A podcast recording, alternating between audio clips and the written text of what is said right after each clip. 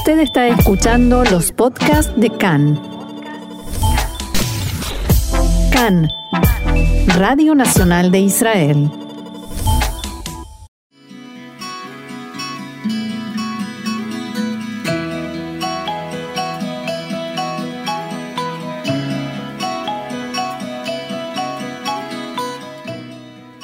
Café Literario, una pausa con buenos libros y la mejor compañía, con Orna Stoliar.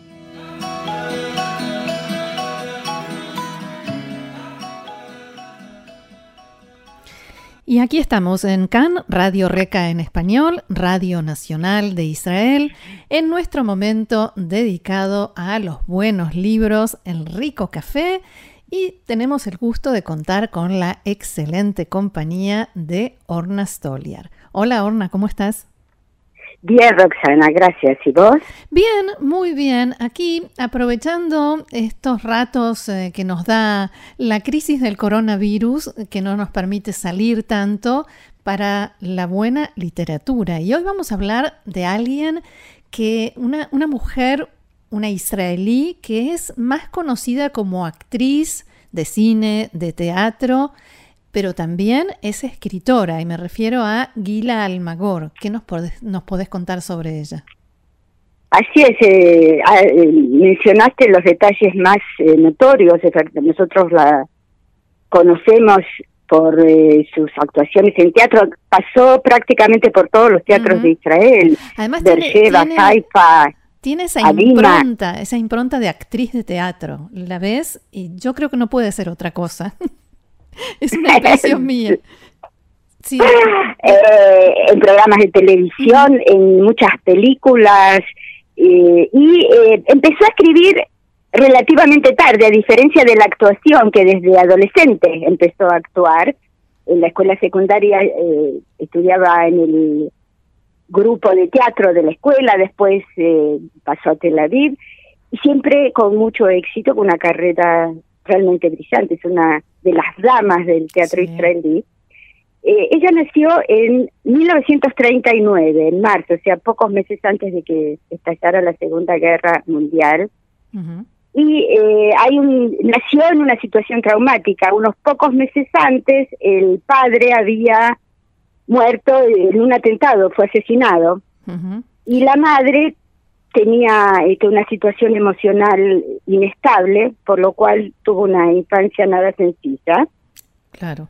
Y más adelante, a los 13 años, eh, la enviaron a un internado en Hadassim, este, en la zona del, del Valle de Jefer, donde había muchos de sus compañeros de estudios eran chicos eh, sobrevivientes del holocausto, con todos los traumas que ello implica. Y tampoco era una situación fácil, eh, ella tanto en la escuela primaria como más adelante no era de las reinas del grupo, de esas chicas que todos la querían, al contrario, era eh, objeto muchas veces de burla o de aislamiento.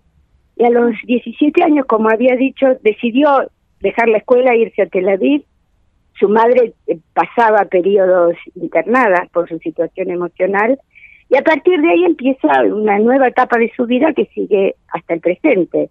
Y que se empieza a relacionar con el teatro. Claro, sí. Y eh, hasta el día de hoy sigue actuando. Hubo una etapa en su vida, y esto tiene que ver con nuestro tema específico de la literatura, que mm, no ya no era una actriz muy jovencita, tampoco estaba en edad de retirarse, y no actuó, tuvo cinco o seis años en los que ningún teatro la, la convocaba para actuar en alguna obra. Seguramente habrás visto muchísimas fotos de ella, es una mujer hermosa, sí, sí. era hermosa de joven y ahora que tiene más de 80 años se la ve espléndida. Sí, sí. Y una, una de las formas que ella encontró de superar esa situación fue hacer un espectáculo unipersonal basado en su historia de vida y después escribió el libro eh, del que vamos a hablar hoy, uh -huh. Shelavia, El verano de Adía, que es eh, su historia personal novelada, por supuesto, transformada en una eh, novela que aparentemente es para niños y adolescentes, pero en realidad es para todo público. Ah, ok. sí, que eh, muy rápidamente fue eh, adaptada al teatro con mucho éxito y unos años después al cine. es, em, hay una escena que para mí es clave en esa película, que una vez la, eh, ella suponía que su madre estaba internada, pero un día la madre aparece en el internado para visitarla y se horroriza al ver que tiene piojos. Hmm. Hoy en día sabemos que los piojos en, las escuelas son una plaga universal muy difícil de combatir. Sí, son casi alumnos, entre, eh, otros alumnos de la escuela. Entre todos sus comportamientos extraños, tenía la obsesión de la limpieza, ah. la lleva a su casa y hace algo que para una niña, y sobre todo en esta época era terrible, es cortarle el pelo, pero mm. al rape. Sí. Entonces a ella le da vergüenza que la vean casi pelada. Y eso de alguna manera eh, representa las relaciones tan complejas de la hija y la madre. Y este libro es el único que está traducido al español. Ah. Unos años más tarde publicó un segundo libro que en hebreo se llama Et Adomim Tafuz, el árbol de los domín, de los que son parecidos, que son los chicos del internado, está ocupado, porque era el lugar de refugio de los chicos cuando ah. estaban enojados, cuando estaban tristes, cuando tenían algún problema, iban a ese árbol, a sentarse en ese árbol para aislarse, para tranquilizarse y siempre está ocupado. Siempre estaba ocupado, claro. Está lleno de chicos con problemas. Este libro también fue adaptado al teatro y al cine. Y eh, después se escribió también eh, otros libros que tienen siempre de alguna manera, algunos más y otros menos, eh, reminiscencias autobiográficas. Hmm. Ah, Además, no solo este de, de Avia, todos. No, no, no, el de Avia fue el primero, el que de alguna manera abrió el camino a su carrera literaria, no es el único. En, eh, en Adía la protagonista es una nena de 10 años, que está en la escuela primaria. En eh, el, Domín es una adolescente que está en el internado. Y hasta el día de hoy sigue siendo muy activa en actividades eh, no literarias ni teatrales. ella creó una fundación de ayuda a chicos con todo tipo de dificultades. Sí tiene también actividad política, sale a, manifestaciones a protestar por temas que le parecen dignos de, de protesta y de cambio. O sea, es una persona muy activa. Yo no hace mucho tiempo y a raíz de la pandemia y de tanto, tanta gente de teatro que está sin trabajo, ella dijo que al principio pensó que una temporada de descanso, entre comillas, le iba a venir muy bien para escribir, porque tenía muchas ideas que le daban vuelta por la cabeza. Y después se dio cuenta que no podía, se sentaba y no podía escribir ni una palabra. porque le faltaba la actuación. sí. Y lo que puedo decir con respecto a la traducción del libro El verano de Avía es eh, que fue traducido del inglés, no del ah, hebreo, no del original. Y fue publicado por una editorial española que se llama Logues que tiene su sede en Salamanca. La, el libro se publicó por primera vez en 1986 en, en hebreo. La película se hizo en el 1988 y en el 94 salió la traducción al español. ¿Y qué nos que de todos modos logra transmitir toda la ah, el clima del libro, la situación de, de soledad de esa niña de 10 años, que todavía no es un adolescente, pero ya ve, oye y entiende muchas cosas que chicos más chicos tal vez eh, no las perciben. Hmm, claro. ¿Y te parece bien que leamos un párrafo? Me parece muy bien. Es uno de los, eh, el principio del libro, y acá está, es una especie de radiografía hoy diríamos una tomografía computada, de eh, esa compleja relación entre madre e hija y de esa familia. Ella nace a la sombra de un trauma, que es la muerte violenta de su padre.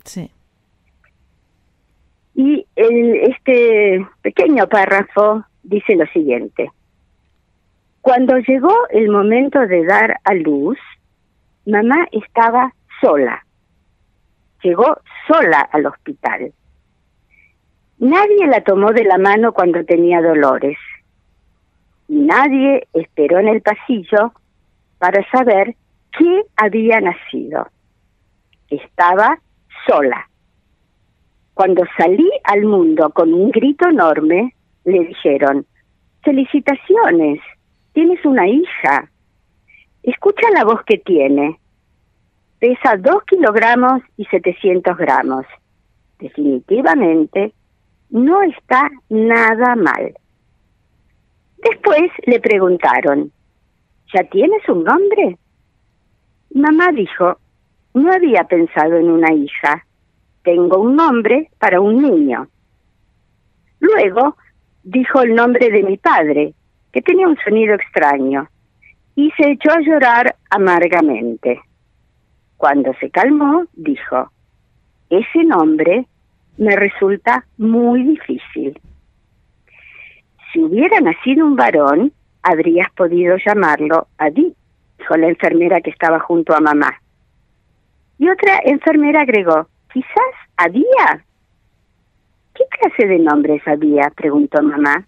Y la enfermera dijo, Adía quiere decir su padre. Qué nombre extraño, su padre, dijo mamá. Y un momento después agregó, es un nombre hermoso, el más hermoso. Ahí, acá tenemos condensada toda la historia previa y todo lo que, de alguna manera, lo que vendrá después. Sí, que, que empieza ya eh, complicado, eh, con mucha carga. O sea, viene, Muchísima, llega, llega, al mundo con un gran paquete. Sí, y vemos que ella eh, logró transformar esa historia triste, difícil y dolorosa en una vida de creación artística múltiple. Sí, y de premios. Sin negarse, sin, eh, como un, dato curioso, puedo decir que el, el, nombre extraño del padre, que era un nombre no hebreo, el padre se llamaba Max Alexandrovich, ah. que ciertamente no suena como un nombre sabra. Eh, no, para nada. Y si pensamos en, todo el tema del el significado de los nombres, eh, el apellido que Gil Almagor adoptó, Almagor, en hebreo son dos palabras, Almagor, sin miedo. Hmm. Y a diferencia del, del nombre y apellido que nadie elige en el momento de nacer, este cambio de nombre para ella sí es sumamente significativo, fue este, muy pensado. Claro. Así que aquí tenemos todo y evidentemente en cualquier traducción a otros idiomas el sonido del nombre Adía no trae ninguna evocación de nada. En hebreo enseguida uno dice, Adía no es un nombre propio, Adía quiere decir a su padre, como le explica la enfermera. Sí. pero en ese caso se transforma en su nombre. En su nombre y yo recuerdo haber visto la película cuando se estrenó y la escena esa en que la madre le corta el pelo a la nena y cómo le caen las lágrimas a, la, a una nena de 10 años es impactante. ¿Cómo puede ser tan expresiva? ¿no? La, porque no, no abre la boca, no dice nada. La actriz se representa en Aguila Almagor en su infancia. A veces no hace falta. Sí. Y acá, en este pequeño párrafo, vemos que solo hay mujeres, la madre, la hija recién nacida y las enfermeras. Y el padre ausente. Eso, eso te iba a decir, el padre está ausente, pero al mismo tiempo está, está ahí como una sombra. Exacto, está justamente en español hay una expresión, el padre brilla por su ausencia. Ah, sí. Esa ausencia eh, se transforma en una presencia eh, muy cargada de emociones. Claro. Eh, como habíamos dicho, ella escribió varios libros para niños, no para niños muy pequeños, sino para, digamos, preadolescentes y adolescentes, y cualquier adulto que los lea puede encontrar eh, cosas de interés y a diferencia de lo que sucede con la literatura para adultos, que por muy extraordinaria que sea, no es adecuada para chicos pequeños. En cambio, la buena literatura infantil y, para adolescentes, sí, cualquier adulto puede disfrutar de ella. Así es.